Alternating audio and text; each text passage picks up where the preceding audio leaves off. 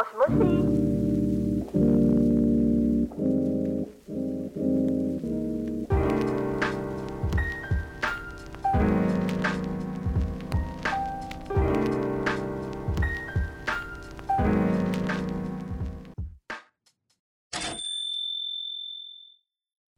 大家晚安，这里是莫西莫西 Library 一类习中文啥哎的第九集播出，我是本次的主持人美幸。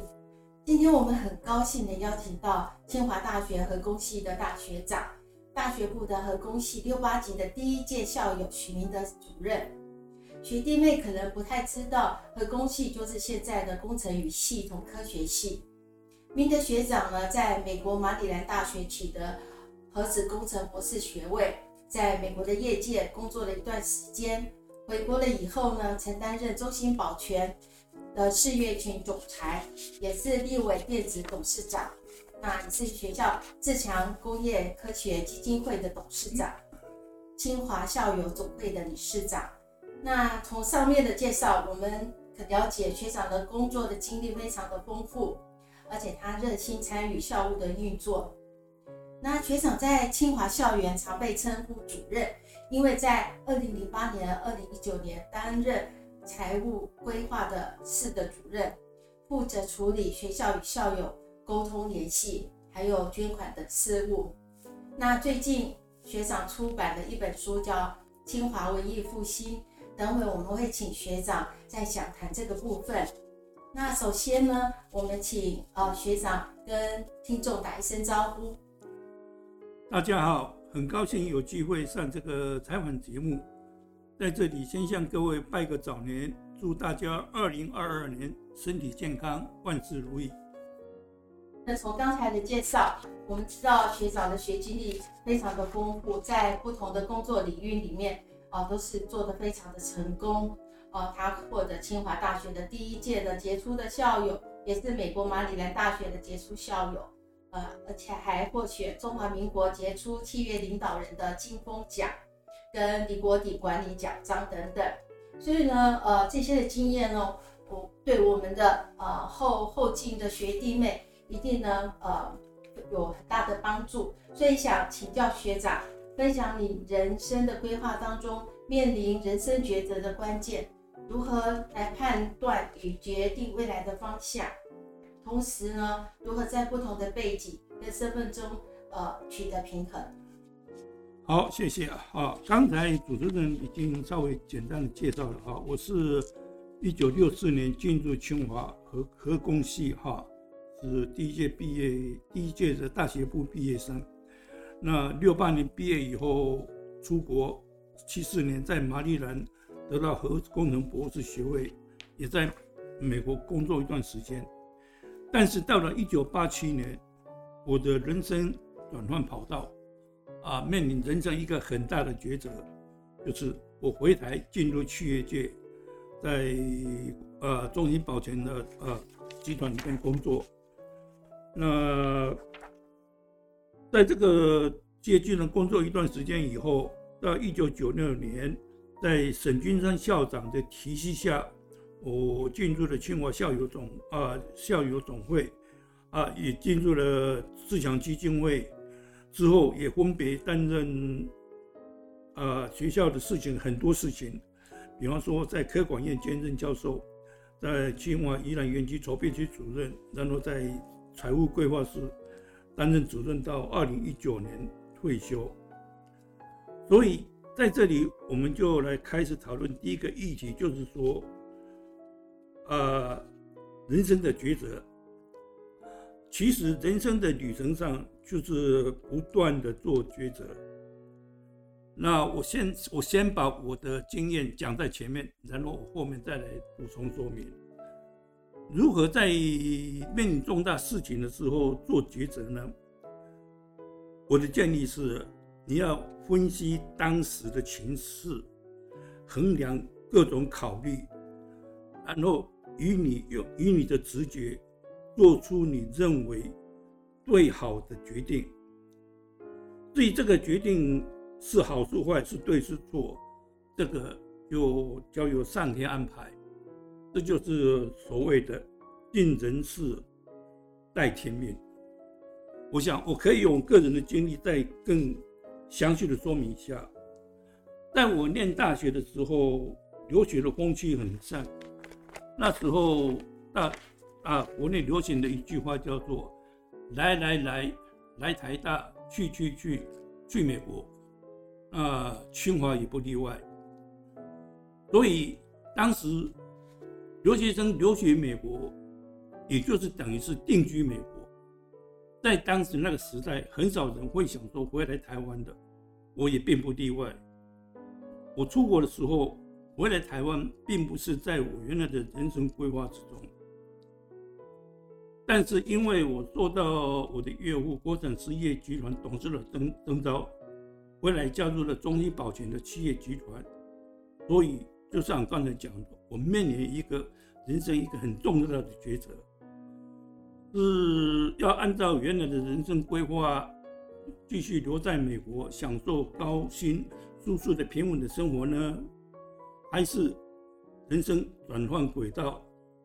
重新进入一个完全陌生的企业新领域？在做各种衡量之后，我做出了回台湾的决定。有一句话说：“上帝关了一道门，未开另外一道山一一扇窗。”我回台以后，经过几年努力。也在企业界交出漂亮的成绩。刚才主持人也讲过，我得到了李国鼎的企业管理奖章，这是在企业管理界最高的荣誉啊！我也获得了中华民国企业经理协进会的协助的总经理。那在这里，我们就讨论第二个议题，就是说，在科技与管理中间如何取得平衡。首先，我们来探讨科技人的特质有什么特质。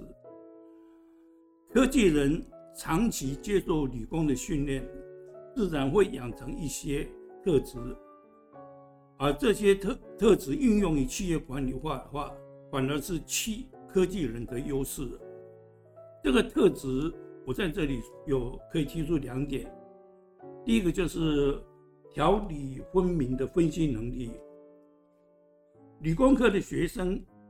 他们的自学方法就是针对问题加以分析，找出问题的症结所在，对症下药，研究出解决问题的方法，然后予以实行，并且会做后续的追踪，来确定解决的啊问题。在这种科学的训练下，科技人养成了一种条理分明的分析能力。那应用在企业营运方面。当企业营运遭遇的问题的时候，它也是会找出问题根源，采取应运的管理措施来解决问题，来使啊这个营公司的营运能够更加顺利。第二个科技人的一个特质就是脚踏实地的务实精神啊务实精神，不同于文科人士，文科人士大部分都是富于想象，呃天马行空啊。呃呃，海力也一大堆，但是科技人是脚踏实地而务实。那企业管理会因人不同，管理人的不同啊，呃，不同的行事风格的模式。有些人是很很稳健的经营，一步一脚印；有些人则会大玩财务杠杆，一元当做十元用。这样的玩法虽然业务版图会扩展很快，外表很华丽，但是。当啊内部确实其实是充满了诸多的不稳定的变数，一旦外在环境啊巨变，随时会有爆发其内部的危机出来。所以，管理是要要应对对外在不断的环境变化下的不断变化的外在环境下，就加以应对啊。但是管理管理的是人，所以。现在有一个很大、很大的议题，就是科啊科技人在管理的时候，如何在科技跟管理之间取得一个平衡。那我的我的经验谈就是说，要外圆内方。科技人一向是对事不对人，是方方正正、一丝不苟；但是管理则是对人、对员工的管理，这是要讲着圆融，两两者要取得平衡，就是外圆内方，内心要正直，如科技人，但外面要有圆融的处理人际的关系，这样两者兼具的话，不但不是兼具科技人的特质，又兼备了管理人的圆融，所以这这个外圆内方是很重要的。好，那这个我们。刚才学长这样子，呃，通过这样子的经验分享，会请学长给我们一个，呃，所谓的外圆内方这样子，在您的经验中有没有这样的例子或故事？我的意思是说，在处理人际关系的话，如果你还是很有棱有角的话，很容易跟人发生摩擦啊。所以在处理人际关系的时候，不能像。对待对待科技这样，科技是一就是一，二就是二，方方啊方方正正，一丝不苟。但是在处理人际关系的时候，尤其在管理人、管理公司的时候，啊，原则有些原小些有些原则可以稍微放松一点，外圆内方啊，以大局为重啊，不要啊有棱有角，到处跟人家摩擦擦撞，这这这是不好的。了解，那也就是说，其实我们在做以管理者的那个身份来讲的话，那就是要抓住这个企业本身的一个精神有抓住，然后处事上做多圆融一点，让事情能够很容易的进展，这样子。是是。还有很大一个重点就是在企业管理哈，就是科技是建立在。不变的、永恒不变的定律跟定理嘛，它那个定律什么定律都是就是不变的，但是在企业界是外在环境随时在变，所以你的营运方式也也随时在变，所以在企业营营运里面唯一的定律就是变是不变的法则，你听得懂吗？变是不变不变是永远不变的法则了，就是你要不断的求新求变，不断求新求变。那因为你要不断的求新求变，你就必须要终身学习。其实我我这里有带到一点，就是说张忠谋，其实他就是奉奉行终身学习，他每天都会看书来吸收新知。啊啊啊！比方说在变方面，他也曾经提出一个叫做流体性的组织的一个理论，它就是说因应外在环境的变化，你的。组织也要随时变化，就好像水在不同的地势会有不同的成型，所以我们孙子兵法说“水无常形”，就是这个意思。那接下来呢，想要请教呃学长，就是说呃我们学长近日呢出版了一本书，叫做《清华文艺复兴》这本的新书啊。然后呢，我们从这个新书当中呢，呃知道呢。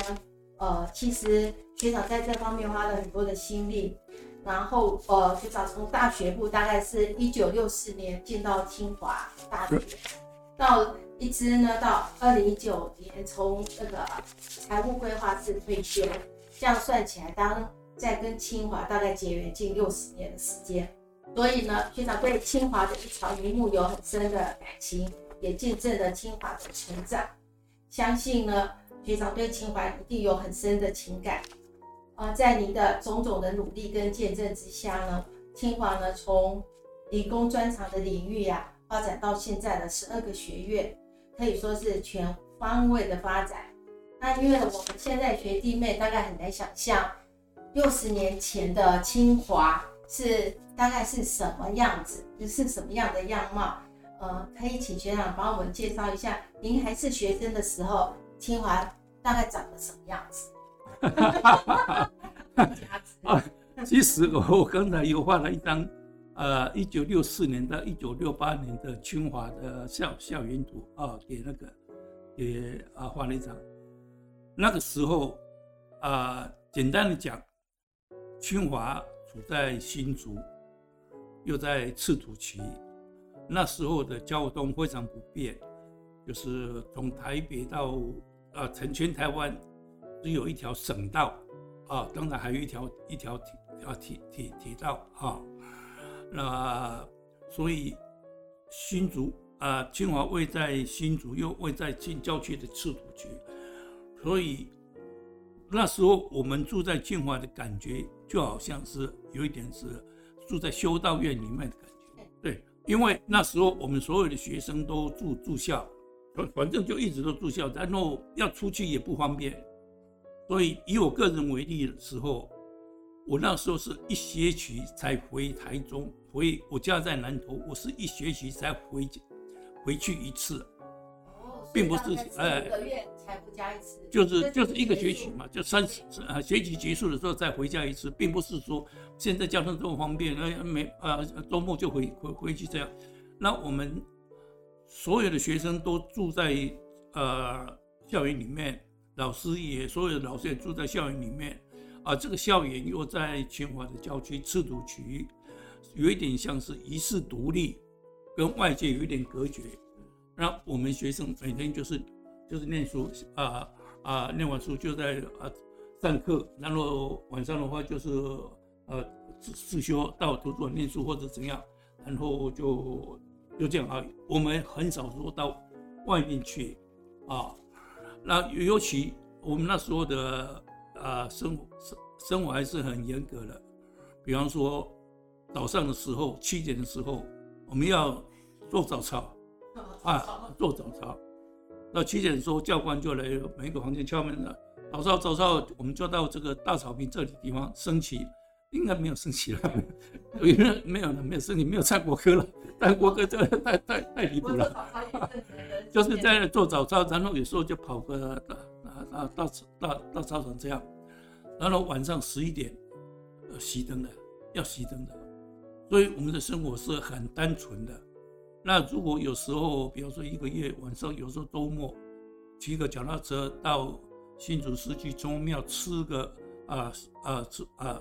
吃个小吃，这就是对我们那时候就是一个很大很大的享受。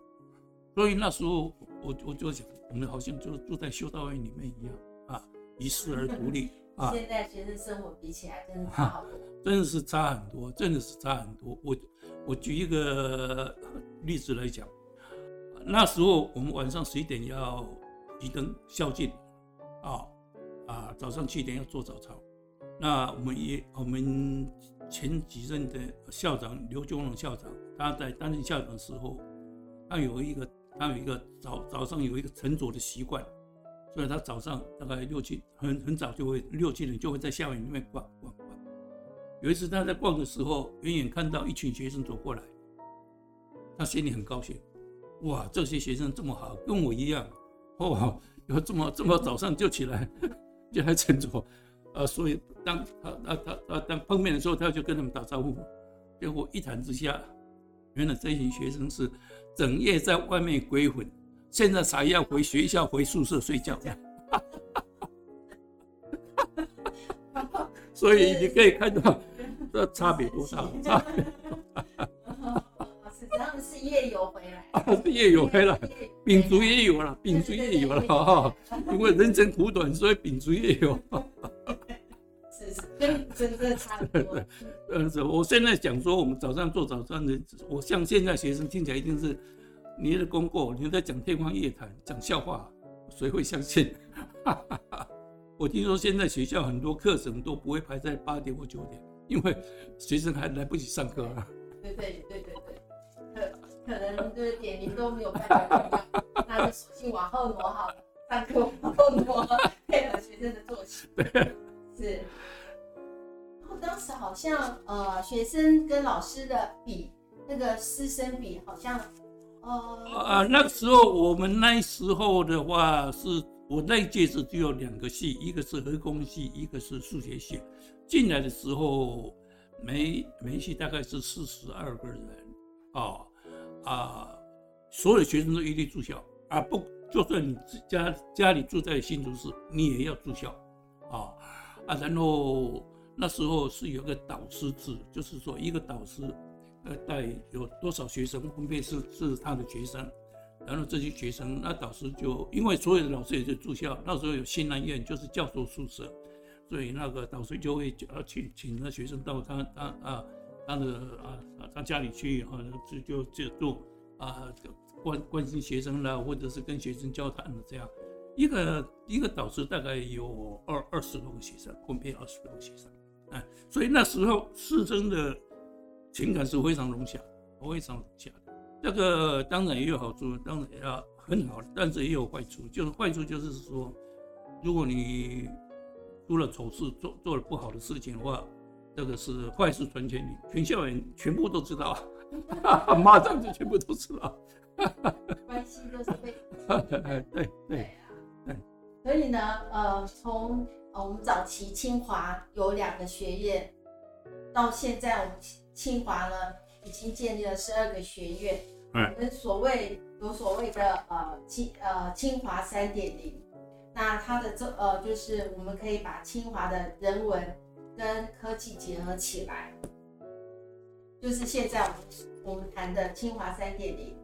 那主要是要为我们的学生预备好更宽广的教育背景跟环境，来面对呃未来世界的种种的可能性。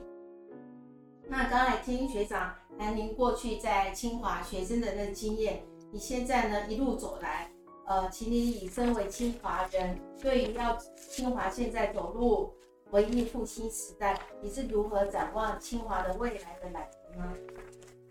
好，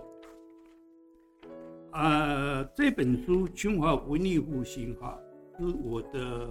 第五本书。我总共写了五本书，都是有关清华的哈。那这本书，第五本书是花费我的时间最久，也算是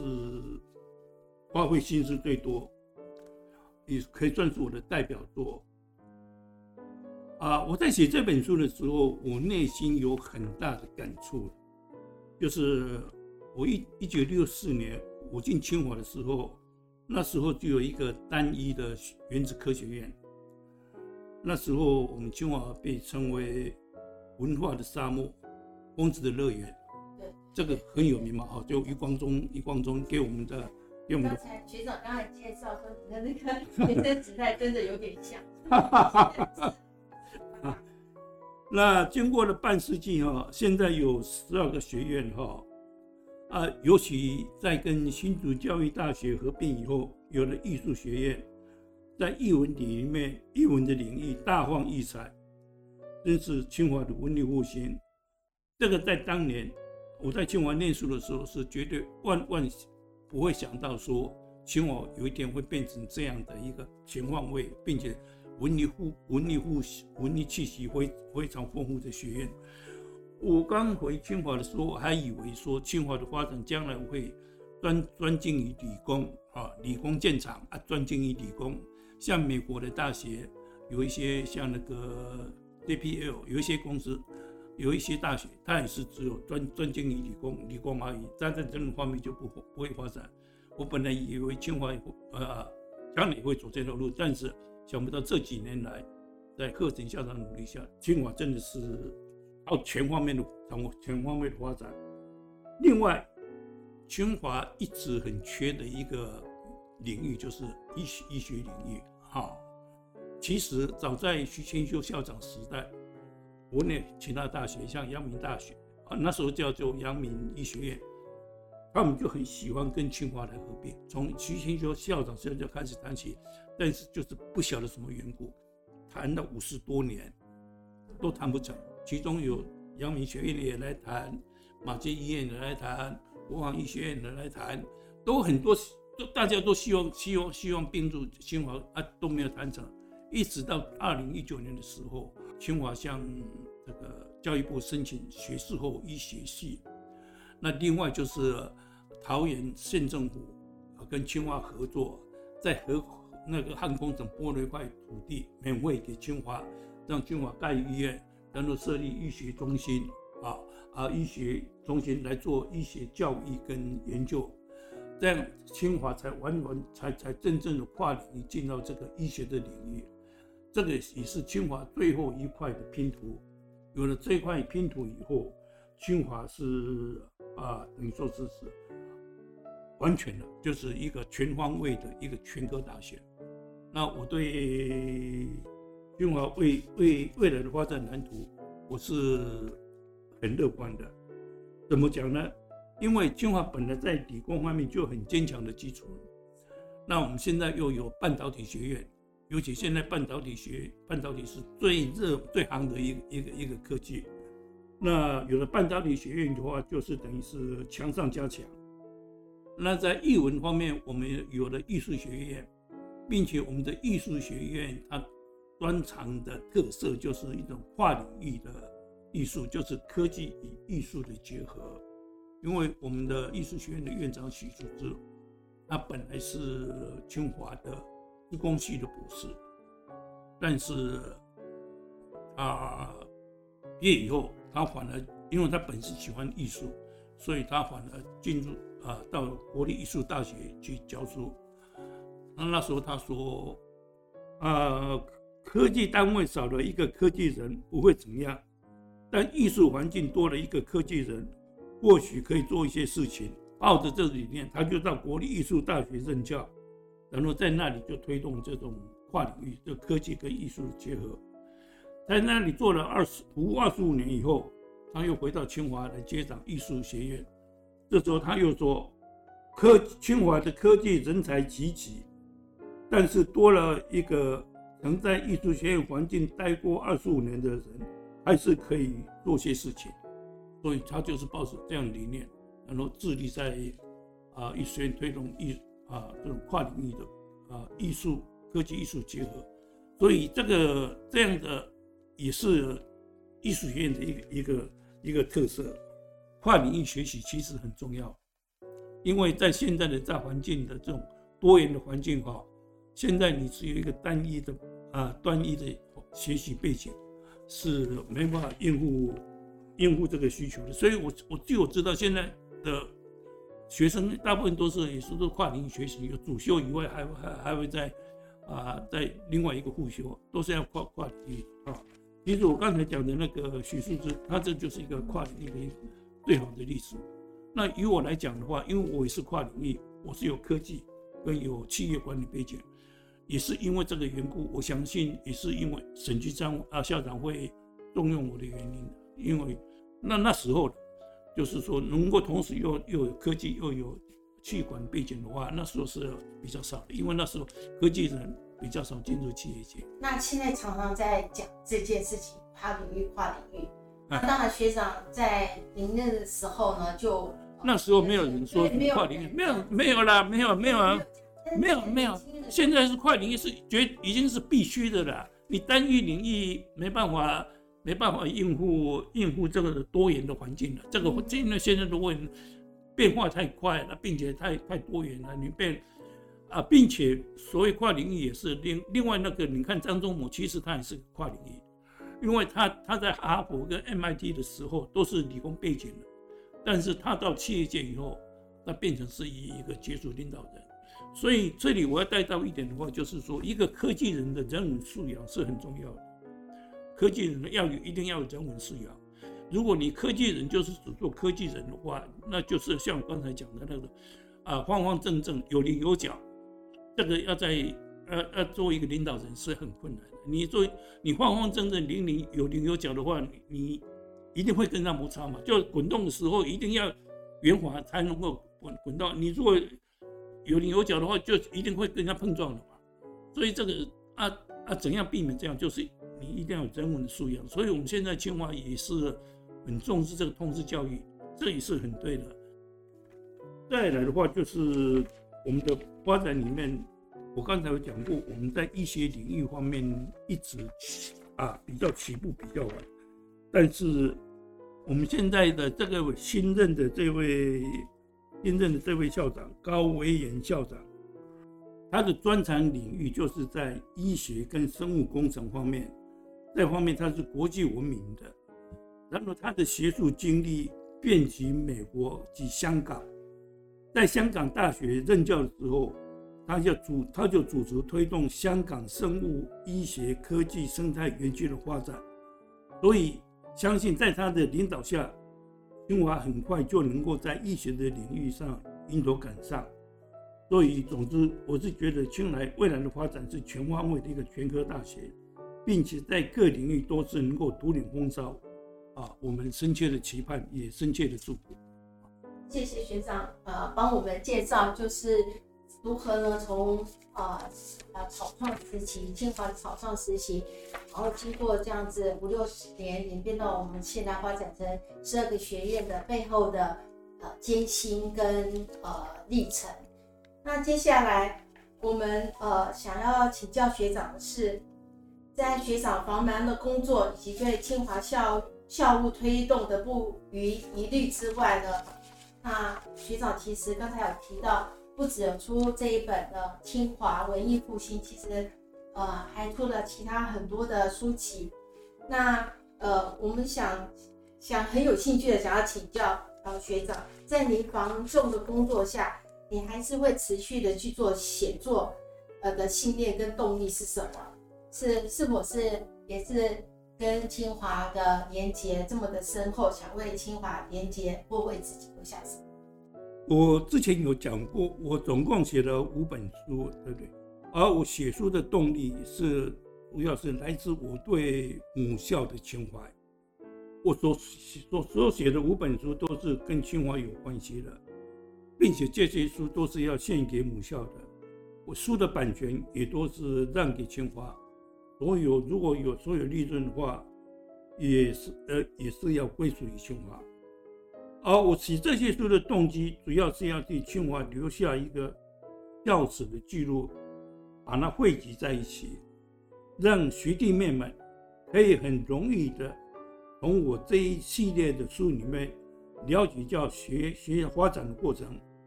而不必说东一块西一块到处去找资料，也找也拼不出全貌。比方说，我到清华任教以后。我才知道，清华对清华早期的历史发展的评划。我举一个最显著的例子，在中日甲午战争清朝战败以后，他签订了《马关条约》，把台湾割让给日本。那时候，当日军进驻台湾的时，进来台湾的时候，全台的义勇军都奋起抵抗日军，而清华校园。那时候是当时的新竹义勇军和日军对峙的一个古战场之一。当时日军从十八尖山的制高点往下攻打志勇军的时候，曾经路过我们现在的梅园。而我在当年我在清华念书四年，竟不知道身处在台湾历史上最重要的古战场。我们来看看美国。美国的南北战争的时候，起初北军是屡屡的失利，直到在宾州的盖茨堡战战役，北军才大获全胜。以后才扭转局势，以后南京就节节败退，最后啊，南北战争就啊就啊最后投降，南北战争结束了。而这个战场，在这个战场获胜以后，美国总统。林肯就到高志白发表了一个很著名的演说，就是民有、民治、民享的演说。那后来这个盖茨堡战场被整个完整的保留下来，成为一个观光据点，游客们可以自行开车到各处去看，深入了解美国的历史。相对的，我在清华四年，不知道清华就是不正常，所以实在是。对自己的这种历史模式，实在是，呃，感到很啊，应该是感到很惭愧哈。还有，清华早期有很呃有一些教授的宿舍叫做，比如说南院的、新南院的、北院的，这些现在都已经走入历史了。所以我在我的一本书里面，呃，有一本有一篇文章叫《消失的院门》，消失的院门。就是对这些过去消失的院啊，它的历史，它怎样，我做一个很完整的叙述。还有另外，比方说，其实我们早期很多清华啊校友都会捐赠给学校很多事情啊。我举一个例子，呃，七九级的校友曾经捐了一个，在那个女生宿舍的对面盖种了一批呃樱花树，啊，那那个地方叫做七九阴林，结果这个石碑。也都被那个荒草盖住了，根本很少很少人会知道。那我是去到那去找，拨开那些野草以后，才看到那个石石碑，那石石碑的漆也不见了，变成一个九阴林这样。但是至少我有把那个啊找找出来，其他的这些也很多。后来我就整个校园走一遍，把这个最早期的啊啊呃事物苗圃啦，或者是什什么，全部都啊把它们找出来，然后啊完整的把它叙述下来。这这个在我那篇文章叫做《久远的足迹》里面，我我就把把这些全全部都写出来，主要的就是说要要替校史留一个记录。啊，完整的一个记录，让以后的学弟妹们可以很清楚、很容易的了解到清华的校史。啊，刚才学长们呃讲清华的这些故事啊，嗯，这用心之之深啊，真是很让人感动。是，我应该是说我们对自己的太漠视了。我自自己在古战场住了四年，不知道这个地方是一个古战场啊，到时候我觉得是很很气。这个是很不不应该的事情啊！我觉得是很不应该的事情啊！这个这么珍贵的一个历史，所以我只是尽量要把这个清华的校史用很啊完整的保留下来，并且很浅很啊浅显的方式，很让学弟妹们非常容易的能够去了解清华一些校史，尤其一些啊容易被人忽略的一些地方。然后接下来呢，我们要呃请教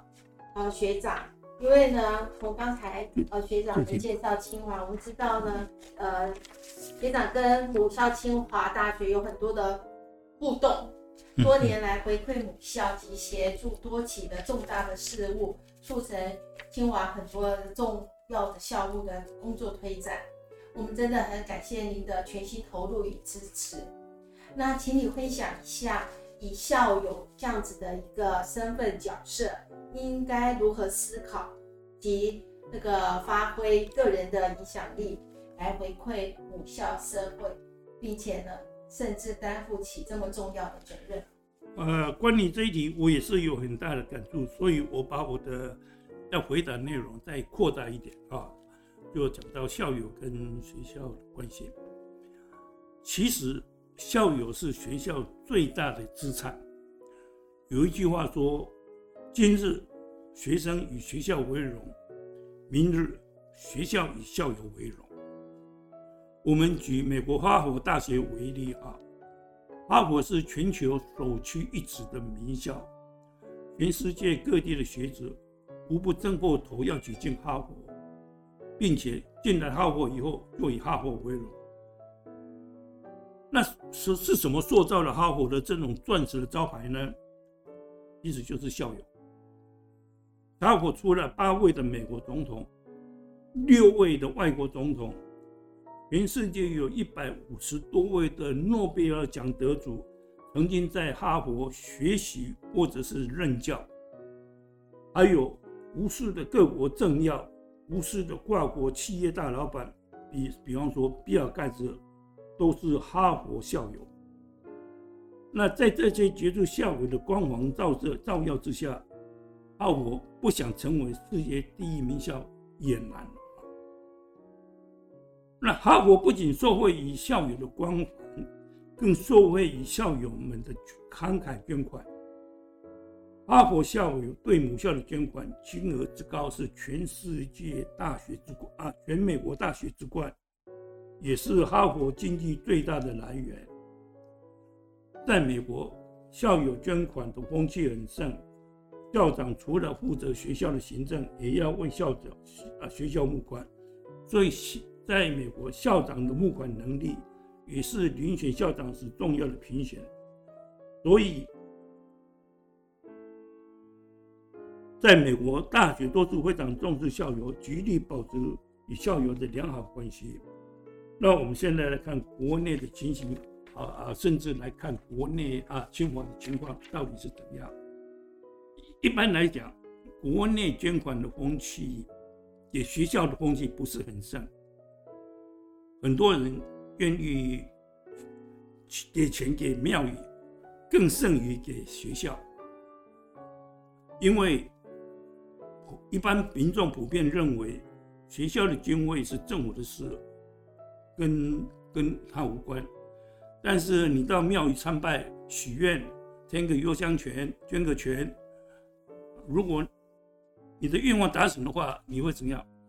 会回来还愿。那回来还愿的话，你又加倍投资，啊，是要拜托他再给你更更更多的钱或怎么样？所以，在台湾香火鼎盛的全庙宇，它都财力都是非常雄厚的，庙宇都越盖越大。那至于捐钱给学校，又得不到什么保佑回馈，所以就兴趣缺缺。好，现在我们再缩小范围到来看清华。那我们看清华的呃校友跟学那个母学校的关系的关系怎么样呢？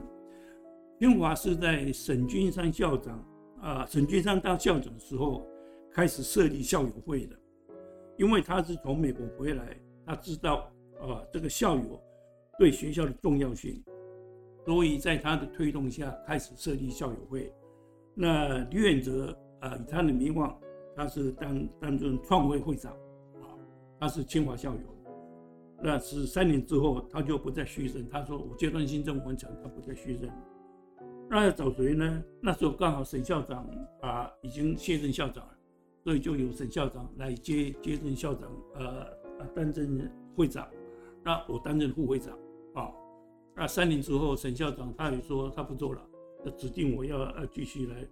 来来接任会长。所以我总共做了两届啊。一届六年啊，一届三年，两届六年。那我在我担任校会长的期间里面所做的最大的一件事情，就是成立百人会，并且盖了校友体育馆。这个百人会的意思就是说，找一百位校友，每一个人捐一百万，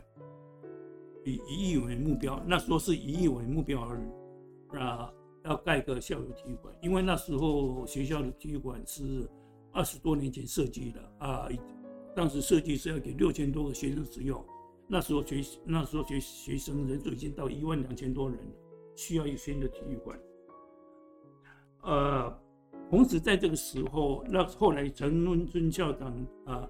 接任校啊陈陈文珍担任校长的时候，他又把啊。啊，财务规划室啊，不是校友服务中心里面的校友服务中心本来是有两做两块事情，一个是服务校友，一个是募款。但是，一般校友反应都不好，他他们都认为说校友服务中心，哦，啊，平常不不不接到电话，一接到电话就是要钱，所以他们都很不希望接到啊校服务中心电话，所以啊。那校长就把它分开，把这个募款工作从校服中心里面拉出来。哦，那校友服务中心就专做校友服务的事情，让校校友们可以安心接到校友服务中心电话。那我这边他们那边做好一点的话，那我是我是呃财务规划是由我来担任财务规划室主任，主要是看中那时候我有呃在企业界的人脉背景啊，要募款应该比较能力。那如果财务规划师在这我一年多快两年时间里面，我们总共找到了一百四十，本来是一百位校友，这样，但是我们那时候找到一百四十五位校友，啊，有人捐出的数字是比一百万还多，总数是捐到一一亿七千两百万元，这个总数比捐款的经费还多，所以这个捐款啊，体育馆的经费完全是来自校友，所以这个校友这个体育馆就命名为。校友体育馆，啊，那从此啊，从此之后，这个打开了这个校友捐款的工具，那并且校友跟学校之间的互动关系也很良好。那那时候是百人会员，就是说你只要捐了一百万，你就是百人会会员。那百人会会员，我们会给他一个奖状，还有一个金子的勋章，纯金子的勋章。然后我们每个年度。都会一个聚餐来保持大家良好的关系。那这个百人会会员现在一直增加，现在已经有三百位多位、三百多位的校校友。所以，并且每年都会有聚餐联谊。所以，我要我讲这么多，我我要讲的是这样的：其实校友对母校一定会有一种不能不能割舍的情怀，就要像孩子对。父母亲有一种不能割舍啊爱爱一样，只是年轻的校友，他刚毕业的时候，他刚进踏入社会的时候，他主要的工作是要成家立业，所以那时候他的心思都是在他的啊个人的事、个人身上。但等到过了一段时间，等到他事业有成、家庭美满的时候，他自然会想到要如何回归母校。比方说，就像我，我刚回到从美国啊回台湾的时候，头大概八年的时间，我没有参与学校，因为我要进入一个新的企企业领域，我要自自己啊很多地方要学习，我要打拼，啊把这个地方呃要弄好。等到这边弄好以后，我才跟学校开始接触，然后学校也重重用我，就开始呃带我进入校友会，带我进入自强基金会，然后以后的话参与的工作就。就越来越多了，所以学校要做的事情是，就是要保持跟校友密切的联系，保持跟他们很好的关系，来凝聚他们的向心力。这样，当学校要推推动一个大的建设，就好像当时我们推动要建设一个体育馆的时候，只要登高一呼，校友们就会群起响应。哦，所以我刚才讲的，清华百人会盖的一个校友体育馆。又是一个很好很好的例子啊！那现在学校在这一方面也做得很好啊。比方说，我们清华在东部、南部也有分会，在美国的各主要城市也都设有分会啊。啊，除了美国以外，其他地区都设有主要的联络人啊。那贺锦校长每年的寒暑假都会到国外去。啊，拜访校友跟教友联谊，然后每年春节就是快到了哈，啊，校长还有校友会长都会以视讯的方式，在同一时间跟全球的清华人啊来拜年，把全球清华人的心都连接在一起。我觉得这就是一个很好做法，这样的做法自然会把这个啊清华清啊清华的校友他那个爱校的心情，自然就会激发出来。那学校需要的时候，我相信他们就会啊很很热烈的回馈母校。是，那最后我们哦谢谢明德学长的分享。哦，那从刚才的学长的这些介绍，那现在清华能够走到今天呢，不是一夜之间成长起来的，是聚沙成塔，经由每一个人的努力来成就今日的清华。现在谢谢大家的收听。也谢谢学长今天来接受我们的访问。大家如果想要了解清华三点零的朋友，可以到图书馆借阅这本《清华文艺复兴》这本书，啊，了解呢清华过去、现在跟未来。谢谢，有任何的建议都欢迎到清华大学图书馆的脸书，呃，来跟我们分享，让我们知道。好，大家下次见，拜拜。拜拜，好，谢谢，谢谢各位。